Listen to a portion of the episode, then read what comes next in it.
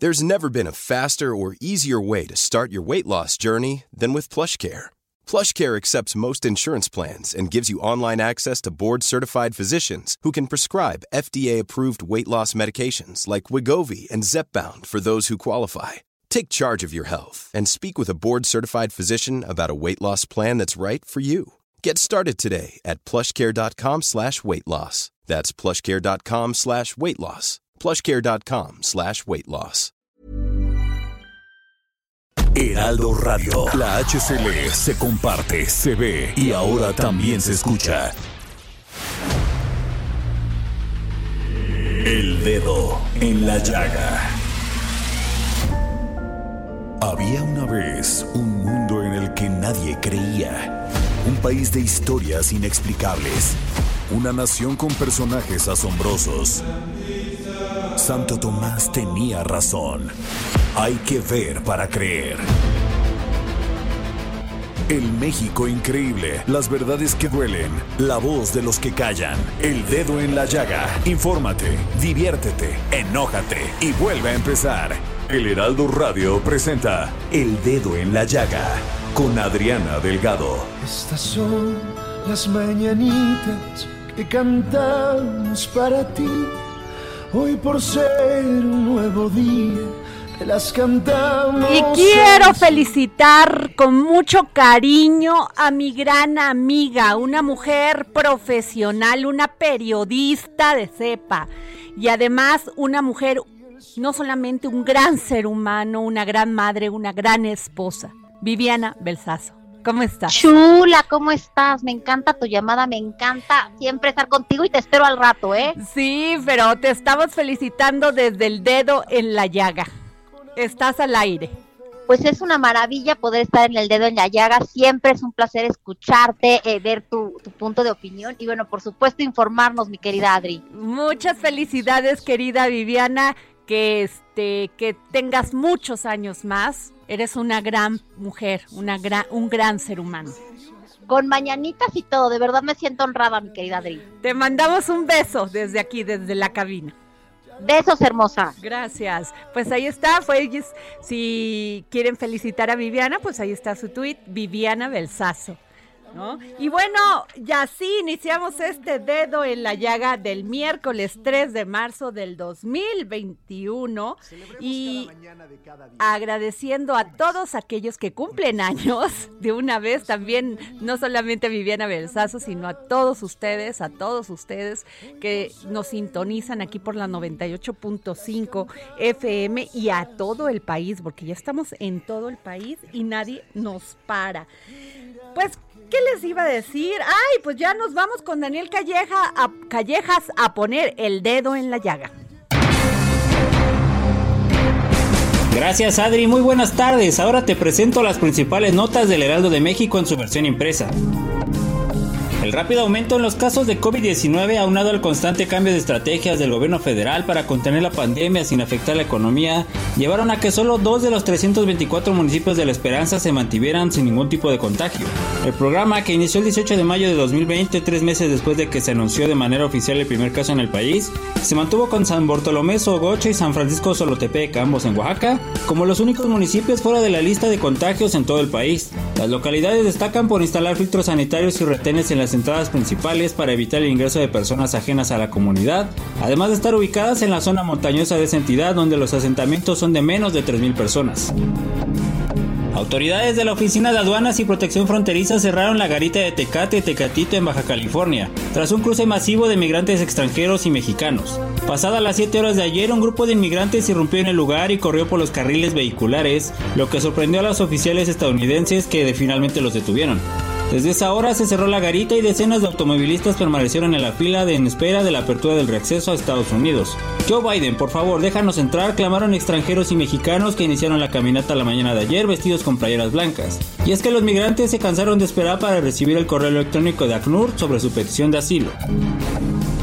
Morena, PT y PS dieron un madruguete en el Senado al aprobar en lo general y sin cambios con 68 votos a favor y 58 en contra del Verde, PAN, PRI, PRD y Movimiento Ciudadano, la reforma a la ley de la industria eléctrica que revierte la reforma energética de 2013. En un debate acalorado en sesión virtual, sin parlamento abierto y a menos un día de haberse avalado en comisiones, la reforma que pasa al Ejecutivo Federal para su publicación se consumó bajo los argumentos de que busca rescatar y fortalecer a la Comisión Federal de Electricidad, además de comprometerse a mantener tarifas bajas de electricidad e incluso reducirlas.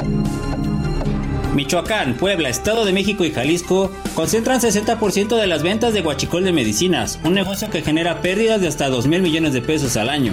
Raúl Sapien Santos, presidente del Consejo Nacional de Seguridad Privada, afirmó en entrevista con el Heraldo de México que se trata de medicinas robadas, clonadas y caducadas que se venden principalmente en tianguis y sitios de internet, las cuales son consumidas por al menos 8 millones de personas al año. El gasto promedio que la gente destina a estos fármacos asciende a 250 pesos, lo que supera el costo de productos de primera necesidad como una caja de leche de 12 piezas de un litro que cuesta 176 pesos o bien un paquete de azúcar de 4 kilos que cuesta 103 pesos. Los ingresos presupuestarios del sector público registraron su peor cuesta de enero en 28 años debido a los efectos de la pandemia. Sumaron 492.451 millones de pesos, lo que implicó una caída de 12% frente a enero de 2019, la mayor para un mismo mes desde 1993 según la Secretaría de Hacienda. Además, quedaron 14.921 millones de pesos debajo de lo esperado para el periodo. La contracción de los recursos del sector público obedece a la baja de la renta petrolera y los recursos tributarios, y los ingresos por crudo cayeron 17 16% debido a la menor producción y a la baja en los precios. Esta es la información, Adri. Regresamos contigo. Muchas gracias, Daniel Callejas por tu información y por poner el dedo en la llaga todos los días.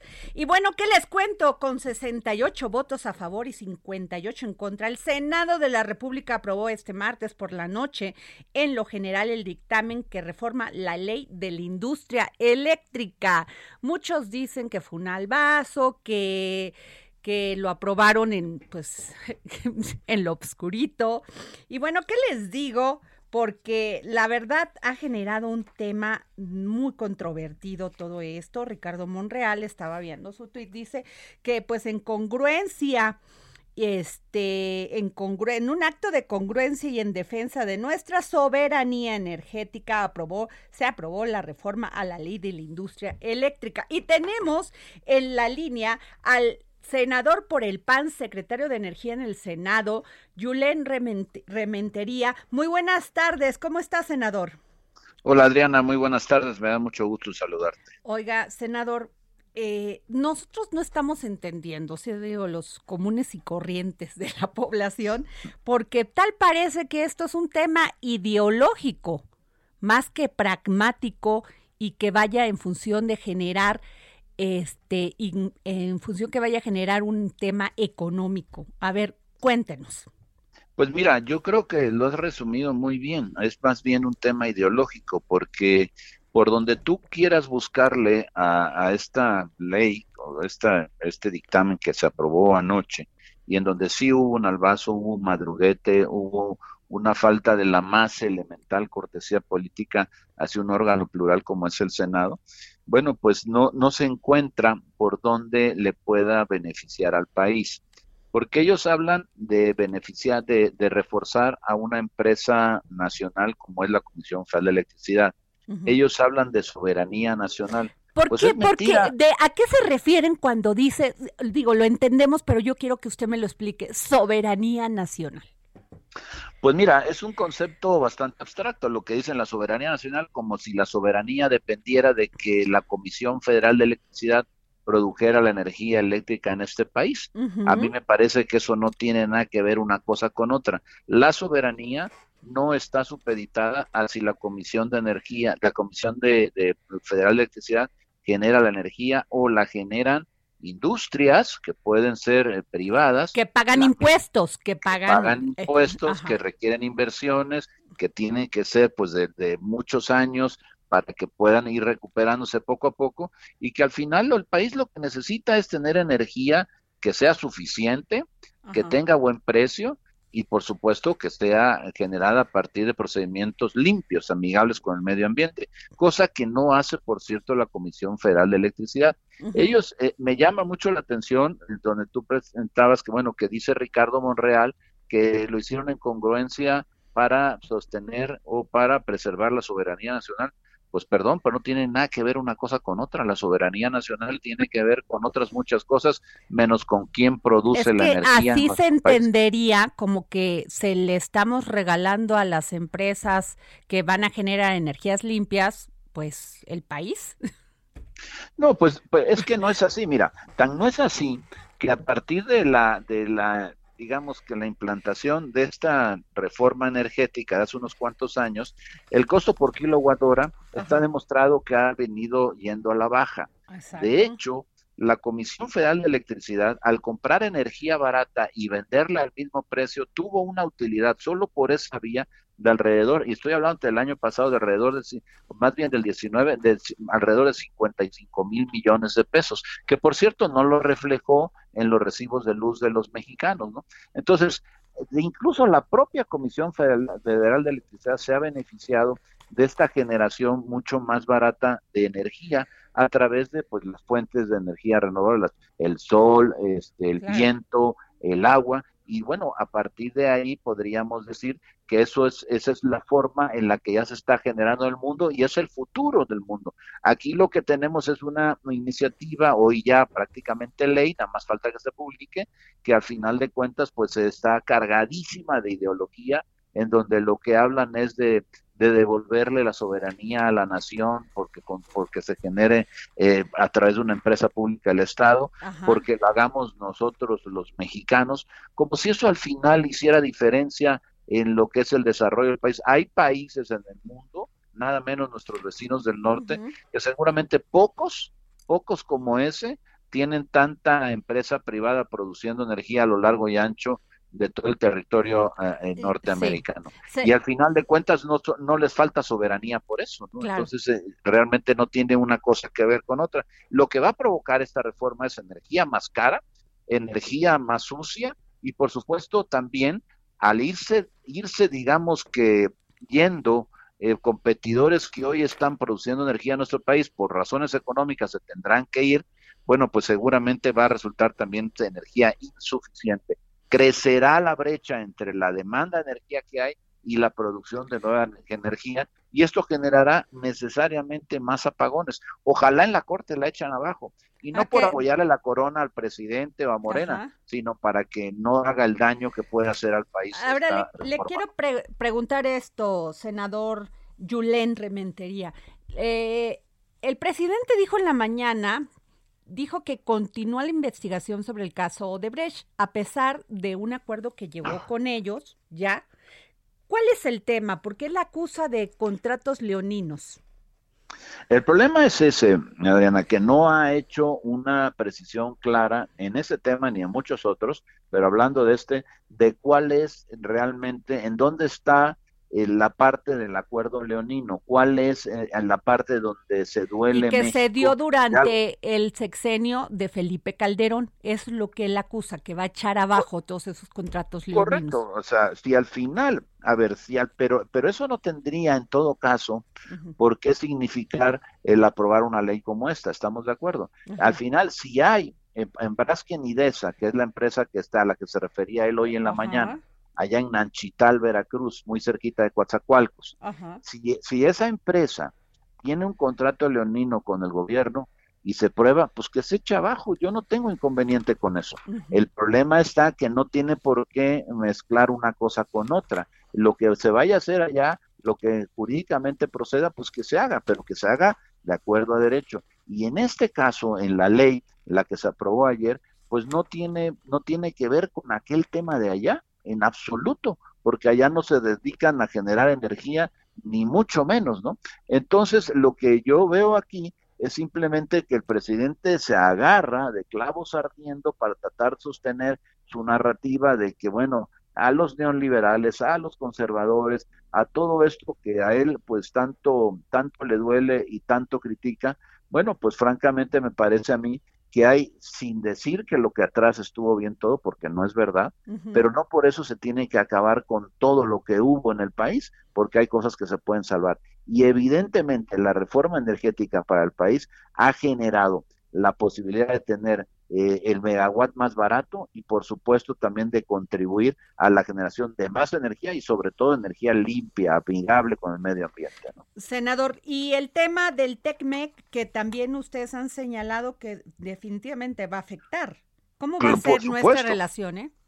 Por, por supuesto, va a afectar y seguramente traerá consecuencias en arbitrajes en cortes internacionales, amén de lo que pueda determinar por los Estados Unidos, a lo mejor en, alguna represalia en aranceles a otro tipo de productos. Ojalá y no fuera así, pero pues al final de cuentas puede llegar a pasar, ¿no? Entonces, ante lo que estamos es ante una, una decisión que por donde se ve, Adriana, no hay, no hay razón de haberla tomado no le beneficia a México, no le beneficia, bueno, al presidente no sé si le beneficie porque no entiendo qué es lo que estaría pasando por su cabeza, pero, pero de ahí para allá absolutamente a nadie en este país le sirve, no le sirve ni siquiera a la Comisión Federal de Electricidad, porque no la va a ser eficiente, no la va a promover como una empresa eficiente. Entonces no vamos a tener la energía limpia que requiere el país, ni tampoco en la suficiencia que lo requiere. Entonces esto pues es una muy mala noticia. Oiga, senador, ¿qué sigue? Que van a preparar ustedes medios de defensa legal, ¿no? Van a sí, claro. una acción de inconstitucionalidad. Sí, vamos a acudir a la Corte, por supuesto y vamos a preparar todos esos medios para poder este, tratar de echar abajo esto. Te decía, no es con la intención de apoyarle la corona a nadie, sino simplemente que no se concrete el mal que puede llegar a tener esta, esta determinación, esta ley. Porque otra cosa que te quiero comentar, no se ha cuantificado cuál es el daño que va a generar en la certeza jurídica de la inversión en el país. Mucha gente que a lo mejor estaba viendo a México como un destino para invertir en alguna materia, pues ante este tipo de decisiones que echan atrás decisiones del pasado ya tomadas, que dañan los contratos que ya existían en el país, pues se la va a pensar dos veces. Y eso va a provocar que inversión que a lo mejor podía llegar no llegue y entonces no se generen los empleos que tanta falta nos hacen. Pero entonces, ¿cuál es la lógica, senador? Porque este no me queda clara con todo esto, o sea, ir, echar para atrás la, la inversión extranjera, la contaminación, las energías limpias, ¿cuál es la lógica? Por eso le preguntaba, ¿es ideológico? La lógica, de Morena, pues ellos hablan de una soberanía, hablan de un nacionalismo, satanizan a la empresa privada. Ayer lo vimos en el discurso, ¿no? Varios mencionaron a empresas privadas, que no quiero repetir sus nombres aquí ahorita, pero pareciera que lo que están es contra pues la iniciativa privada, por más que digan que no. Y a mí me parece que en materia energética necesitamos de todo el que pueda ayudar que ayude. Evidentemente que no sea con contratos leoninos, ni con moches, ni con nada de eso, pero que al final de cuentas sí se permita la participación como existe en el resto del mundo, de varios generadores de energía, porque está claro que la Comisión Federal de Electricidad no ha podido, ni puede, ni podrá con el paquete. Ok, pues muchas gracias, senador, por el PAN Yulén Rementería. Gracias, eh, secretario de Energía en el Senado. Gracias por habernos tomado la llamada. Gracias a ti, Adriana, y un saludo a todo el auditorio. Gracias, pues ahí está el tema, ¿eh? Híjole, complicado, complejo. Este, y bueno, nos vamos con nuestro querido Ramsés Pech, analista y asesor de la industria energética y en economía. Ramsés, ¿cómo estás? Buenas tardes, ¿cómo estás? Muy bien, querido. ¿Escuchaste la, la entrevista que, que tuve con el senador Julen ¿Sí? Pues, ¿qué tal? Pues ya pasó. Ya es un hecho, nada más que la publiquen. La ley, la, esta ley, esta reforma de la ley de la industria eléctrica. Sí, y lo que hay que esperar ahorita es que se publique y a partir de ahí inicia el, proceso que se ha llevado a cabo por, por varias instancias en cuanto a amparos y sobre todo que la COFE pudiera hacer el apoyo fundamental como lo hizo en su momento dado cuando se echó para atrás y la combate las recomendaciones que dio la Suprema Corte de Justicia el 3 de febrero. Y el día de hoy, el diario oficial también ya se publicó lo de el retroceso y que había dado un juez en cuanto a la exportación e importación de los petrolíferos que se había promulgado en su momento. Híjole, pues lo que yo no enten lo que no entendemos eh, Ramsés, es el tema de por qué hablan de soberanía. El Morena, ¿por qué habla de soberanía? Porque pues las empresas están reguladas por un por un organismo, ¿no? La pagan impuestos, este tiene este está permitida la inversión privada en este país. ¿A qué a qué se refieren con soberanía? Bueno, lo, lo, que pasa es que la soberanía yo creo que ya es algo que no deberíamos estar hoy en día, creo, poniéndolo en boga de todos nosotros, sino más bien es cuál es la planeación para tener una autosuficiencia energética y no ser codependientes de los mercados energéticos a nivel mundial. Eso, eso es lo que teníamos que estar viendo. Y eso te digo, ¿por qué, Adriana? Porque el día de hoy, revisando eh, información que saca la, el Centro de Estudios de Finanzas Públicas de la Cámara de Diputados, resulta ser que en enero los ingresos fueron de 492 mil millones de pesos en nuestro país y gastamos y gastamos 497 mil. ¿Qué te quiere decir esto? Que están siendo menos la cantidad de dinero que entra a nuestro país y por ende ese dinero no está llegando a las empresas productivas del Estado. ¿Por qué? Porque tú le vas a dar prioridad a lo del gasto social, sobre todo por los programas que tienes hoy en día. Por ejemplo, otro otro dato que me llamó mucho mucho la atención es que en, en los ingresos que vienen de nuestro país, que los que llamamos petroleros y no petroleros, resulta ser que en la parte de petroleros se redujo un 37% y aumentó en la parte de no petroleros en 3.1%. Pero fíjate dónde aumentó, en la parte de no tributarios. Y en la otra parte de tributarios no está, no está relacionado con los negocios, es decir, con empresas que paguen sus impuestos, que es en la parte que llamaríamos tributarios. Y en la parte tributaria solo creció 0.5% y no tributarios 130.9%. ¿Qué quiere decir esto?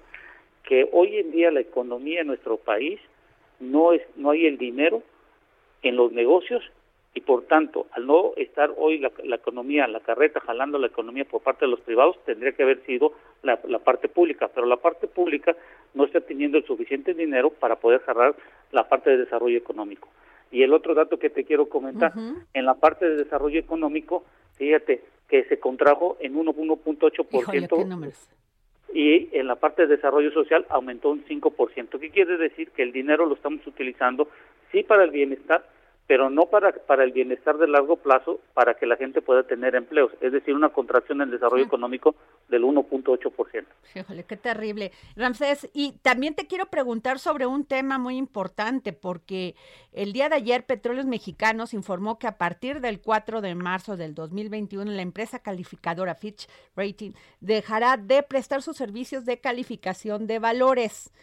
¿Sí? Tanto a nivel local como este local, global, dado por terminado el contrato de calificación de valores vigentes. Esto que muchos leí hoy varias este varias columnas y se referían a esto que Pemex no quiere ser calificada. Bueno, lo que sucede Eso es lo que decían a grosso modo, ¿no? Sí, y lo que Pemex hay que dejar entendido es que por ley solo tiene que tener dos calificadoras y lo que hizo es que tenía cuatro. De esas cuatro solo se va a quedar con la de el HR Rating, la de Modis y la de Standard Poor's. ¿Pero por qué? ¿Por ahorrar? Bueno. Sí, Ramsés, ¿por ahorrar? No, no, no, no. Es una, a ver, hay que explicarlo. Es una estrategia en el sentido de que el objetivo en este año 2021 tiene que buscar colocar dineros por ejemplo, los las bonos y las deudas, porque este año, fíjate, el dato que te voy a dar es el siguiente dato. Eh, este año, en el 2021, se va, de acuerdo al perfil de vencimiento de la deuda financiera, se van a vencer alrededor de 19 mil millones de dólares. Eso, eso significa que tú tienes que ir a los mercados financieros y colocar esta cierta cantidad de dinero para poder amortiguar esta deuda que está por vencerse y lo que tú buscas es conseguir tasas de interés que te vayan a dar del dinero que vas a solicitar por debajo del año 2020. ¿Qué es lo que estás haciendo? Es como cuando tú vas a pedir un préstamo. Te dicen, ¿sabes qué? Trae, tráeme tres referencias de tu buró de crédito. Entonces voy con, voy con A y A me dice, no, pues estás más o menos. B te dice, está regular. Y C, pues ahí la llevas. Pero hay uno que te dice que está peor. Ah, ese no lo voy a llevar, nomás me llevo estas tres. Entonces yo, yo apuesto aquí con esas tres me van a dar el préstamo, pero lo que no sabemos es que el que me va a dar el préstamo va a entrar al sistema en donde van a revisar si realmente estás bien, estás mal. Pero acuérdate que, el presidente dijo hace como un año que estas calificadoras en, en otros exenios nunca calificaron mal a México porque les pagaban. Pero el problema no es que le paguen, el problema es que los financieros a nivel internacional y local utilizan estas calificadoras como el buró de crédito para saber si te presto y a cómo te lo presto y qué condiciones te lo presto. Ah, pues, ¿y entonces qué va a pasar si ya no tenemos a, esta calificadora?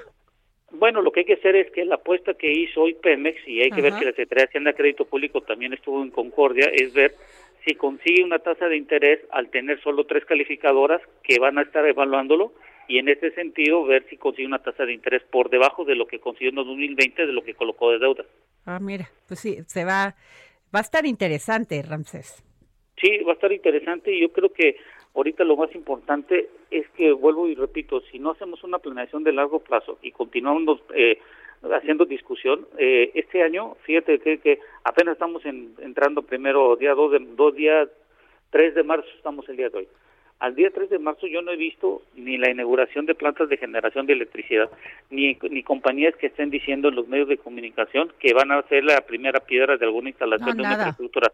No hay nada. Entonces, ¿con este qué van a darles crédito? Entonces la pregunta es, todo este año que no se está invirtiendo en, energía en nuestro país, haz de cuenta que lo vas a trasladar un año más hacia adelante porque no no hay nadie que esté invirtiendo. Entonces, al, no haber infraestructura invirtiendo en el 2026, 2028, pregúntate lo que no hiciste ahorita. Ah, Ramsés, nos tenemos que ir porque ya viene el corte, pero te agradezco muchísimo. Gracias, Ramsés. Hasta luego. Hasta luego.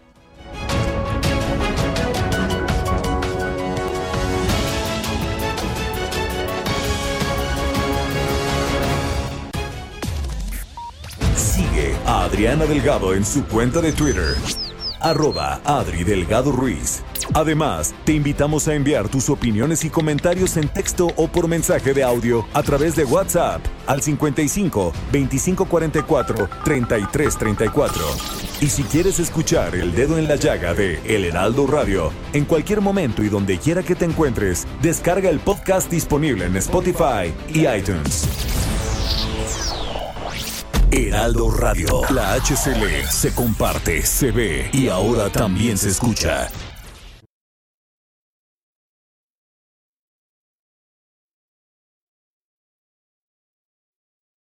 Heraldo Radio. La HCL se comparte, se ve y ahora también se escucha. Sigue a Adriana Delgado en su cuenta de Twitter en arroba Adri Delgado Ruiz. Y envíanos tus comentarios vía WhatsApp al 55 25 44 33 34 o 55 25 02 21 04.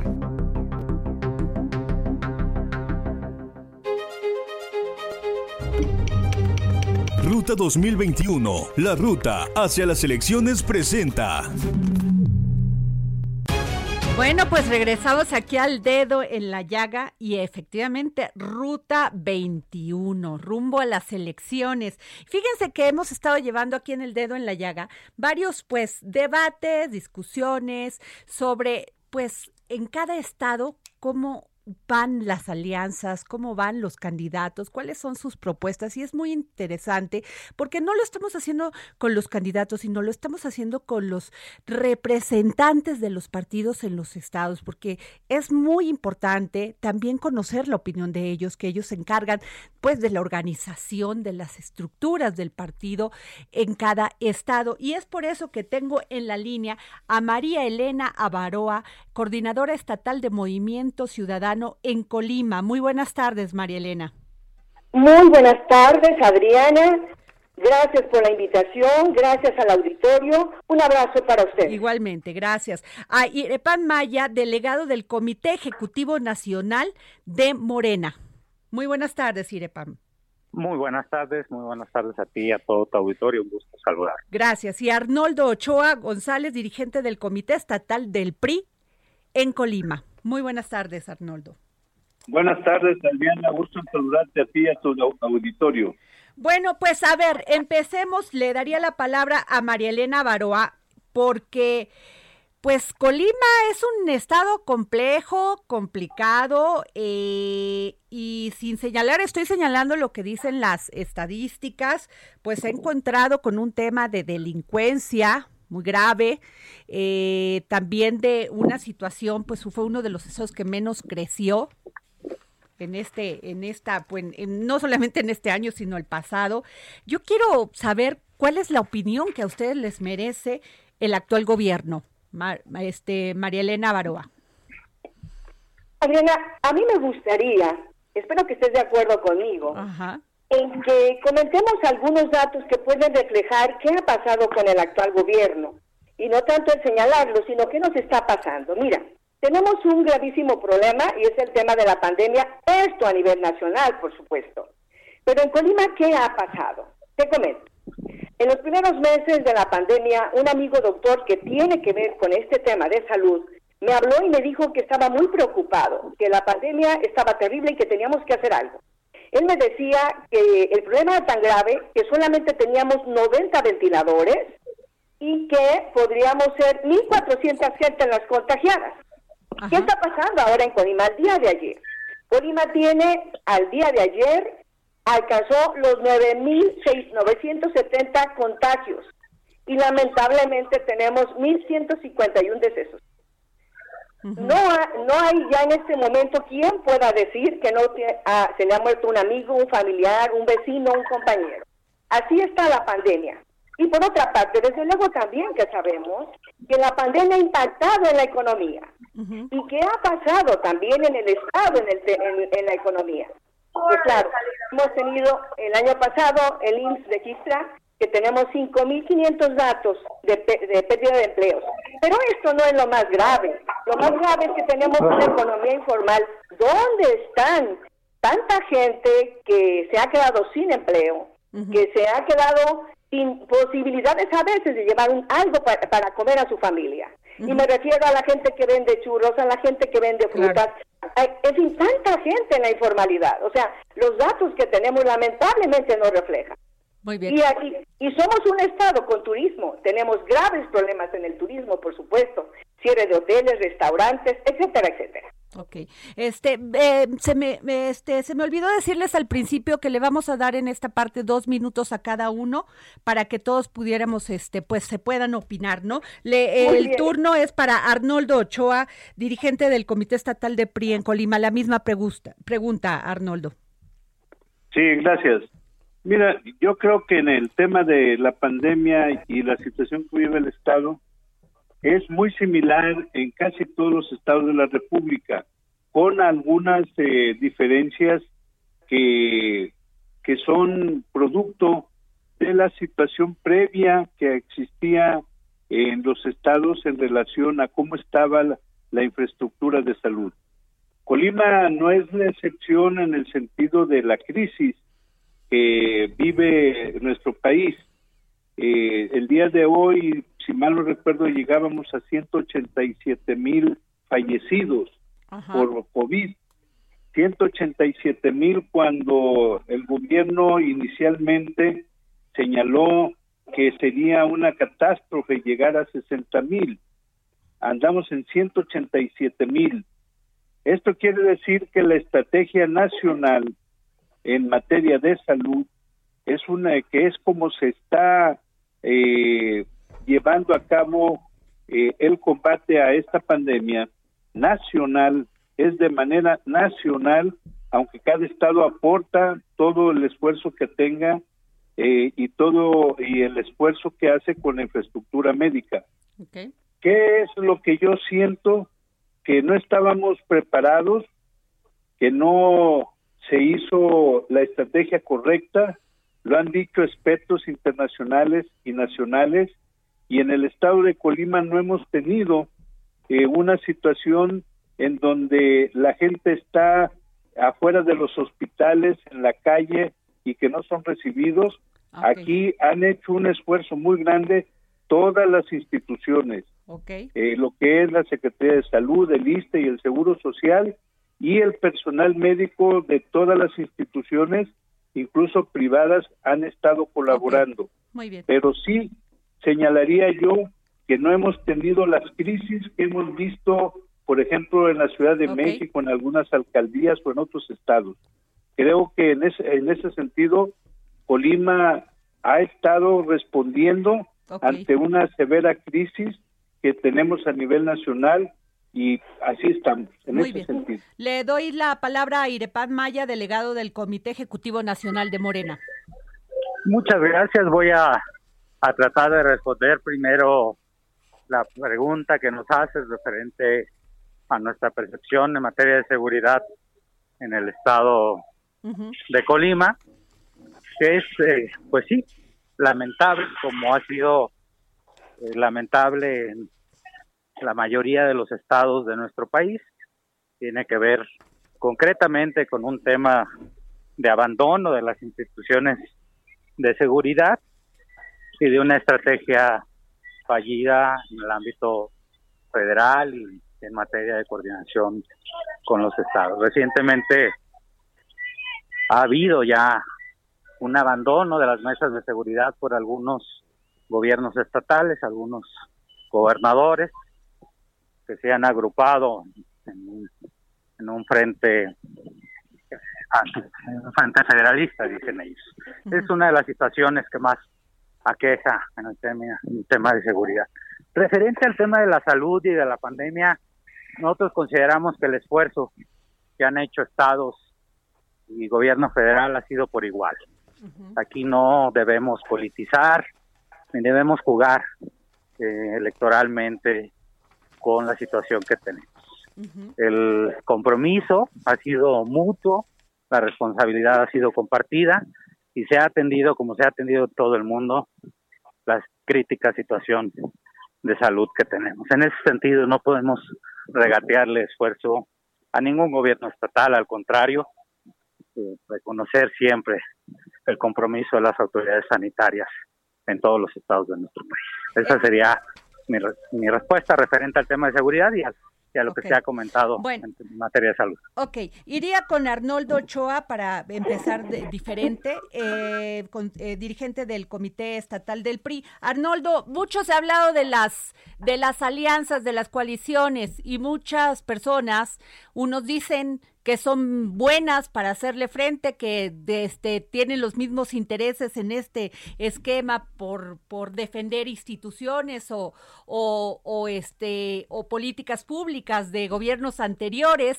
y que por eso se unen. Y otros hablan de las coaliciones como totalmente burdo por la búsqueda del poder, antagónicas totalmente. ¿Qué piensa usted?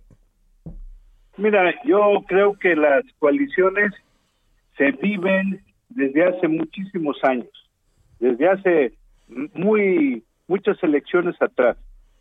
Todos los partidos hemos hecho coaliciones, que hoy se regulan de diferente manera es cierto, pero también hay que decir, por ejemplo, en las elecciones federales de 2018, quienes actualmente están en el poder federal, en la, en la administración federal, pues iban eh, aliados tres partidos más. Entonces, todo esto significa que las coaliciones es una forma de unirse eh, de acuerdo a la coyuntura política y a lo que los va uniendo. En el caso de la coalición, eh, va por México y aquí en Colima va por Colima. Nosotros tenemos una coalición con el PAN y con el PRD.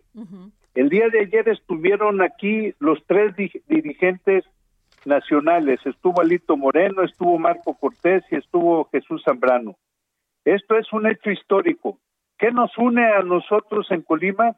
Primero, presentamos un frente muy amplio.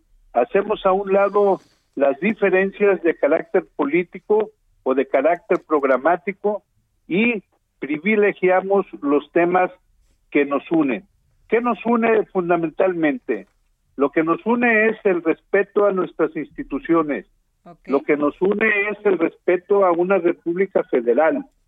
Lo que nos une es hacer gobiernos de coalición que puedan estar a la altura de los problemas como es la crisis de salud que tenemos, el desempleo, la caída del Producto Interno Bruto y por otro lado, eh, esas actitudes de, de mandar al diablo a las instituciones, de decir, se equivocaron, no son 300 mil millones de pesos lo que nos cuesta cancelar el, el aeropuerto, por ejemplo, de Texcoco, son 110 mil, seguramente 110 mil millones de pesos es nada. Ah, Eso es lo que nos une. Lo que nos une es esa situación de tener una cantidad de personas desempleadas sin ningún apoyo. Lo que nos une es que no estamos a favor de que cancelen eh, una serie de fideicomisos y eso es lo que nos une en Colima. Muy bien, y eh, le daría la palabra a Irepan Maya, delegado del Comité Ejecutivo Nacional de Morena. Muchas gracias. Este, pues bueno, voy a ser muy concreto en, en el tema de las coaliciones. Nosotros que estamos buscando a nivel nacional con nuestras coaliciones, fortalecer el proyecto de la transformación nacional en, este segundo trienio de este sexenio, eh, completar las reformas que se requieren para sostener el proyecto de transformación nacional. La verdad es que hay que decirlo, nosotros advertimos desde hace muchos años que PAN, PRI, PRD eran lo mismo, que habían venido funcionando bajo una misma lógica de corrupción, de saqueo, de descomposición de las instituciones del Estado mexicano y, y en un modelo de implementación de la corrupción como un sistema de gobierno en el país.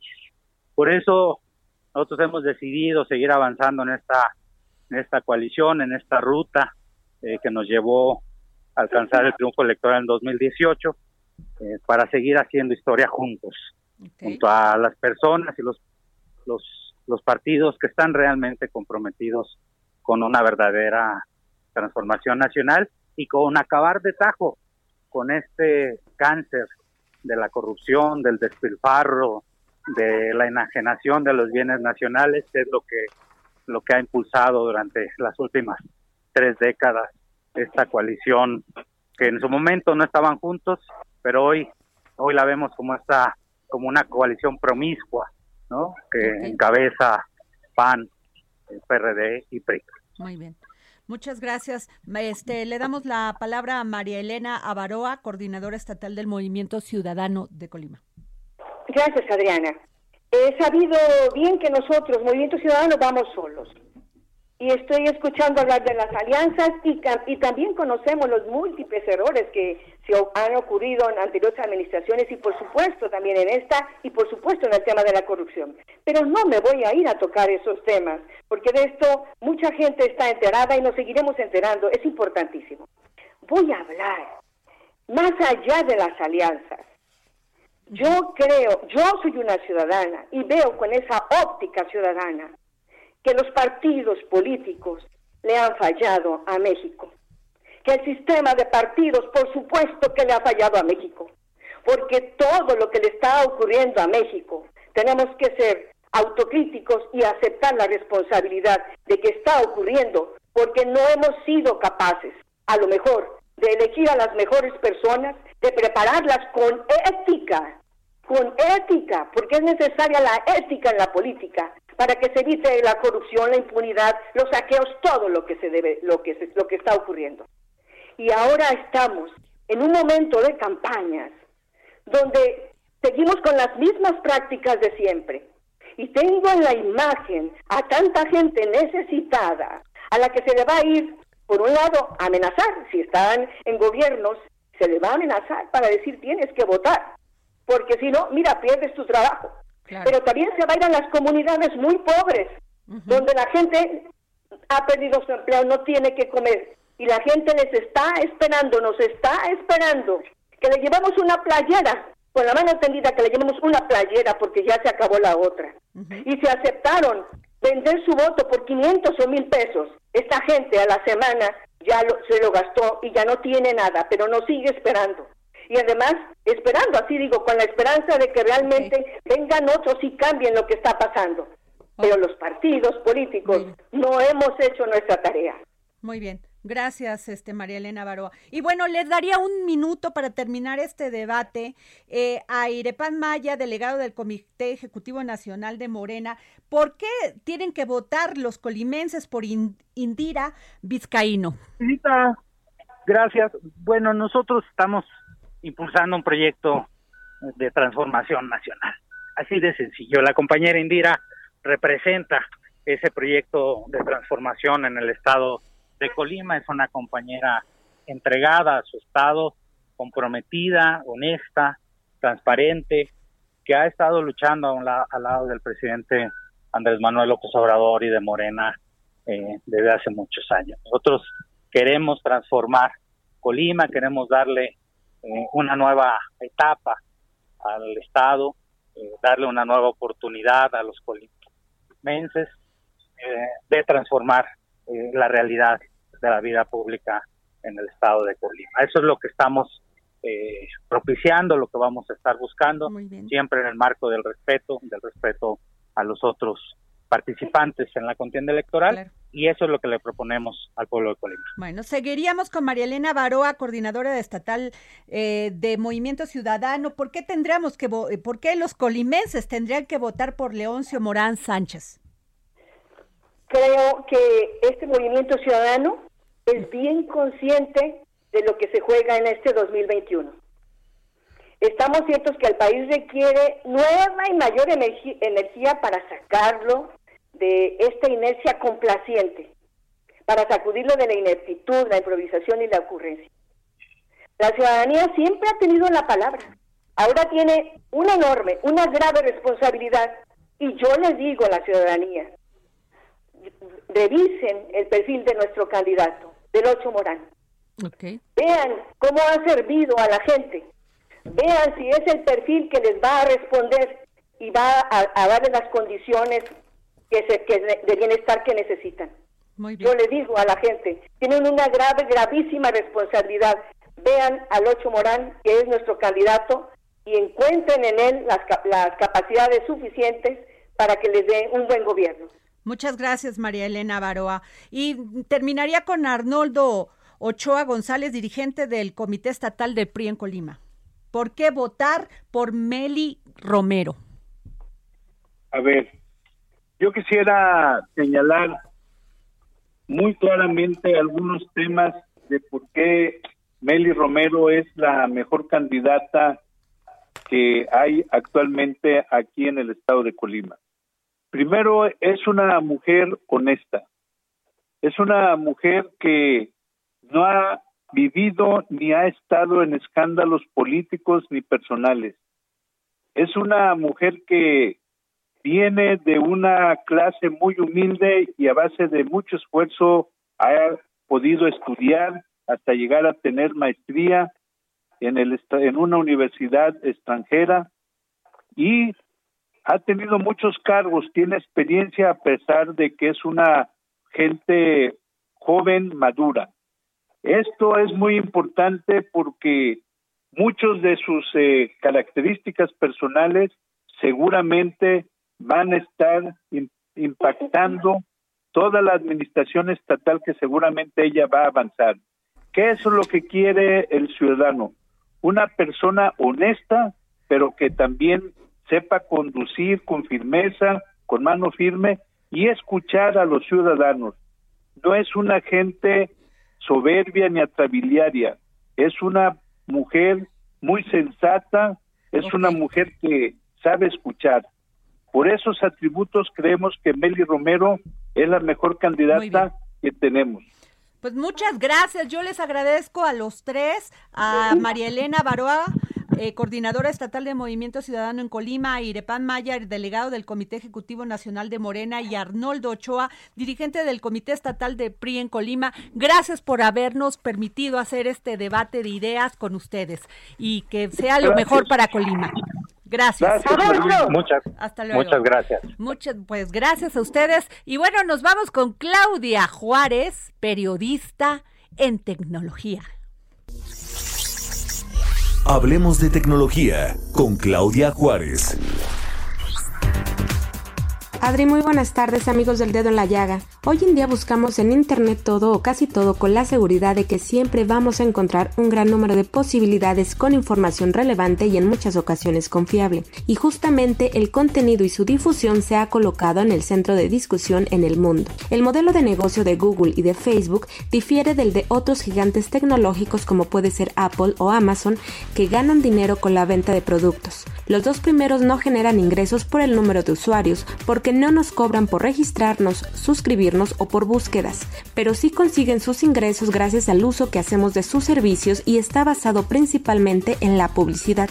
Ellos difunden contenidos por los que no pagan y que ponen al alcance de millones de personas. Por ello, Microsoft y grupos de medios europeos pidieron a los reguladores de la Unión Europea exigir a las plataformas en línea que busquen arbitrajes en los desacuerdos sobre cómo compartir los ingresos con las editoriales de noticias. Las normas de derechos de autor de la Unión Europea modificadas en 2019 y que obligan a Google de Alphabet y otras plataformas en línea a firmar acuerdos de licencia con músicos, autores y editores de noticias para usar su trabajo, pues no les resultan suficientes. En México se dio un paso hacia adelante en el tema de los impuestos digitales al grabar los servicios que proveen empresas como Uber o Netflix, pero aún falta que se graben los ingresos que obtienen empresas como Google, Facebook o Amazon, entre otras, por sus operaciones en el país, las cuales les han dejado grandes ganancias. En fechas recientes lo que tomó relevancia fue la discusión en las redes sociales y su eventual regulación por un tema que tiene que ver principalmente con la libertad de expresión. Bueno, pues aquí terminamos. Gracias, Claudia Juárez. Y bueno, terminó el dedo en la llaga. Nos vemos mañana para seguir poniéndolo. ¿eh? Sí, el dedo en la llaga. Gracias. Nos vemos mañana.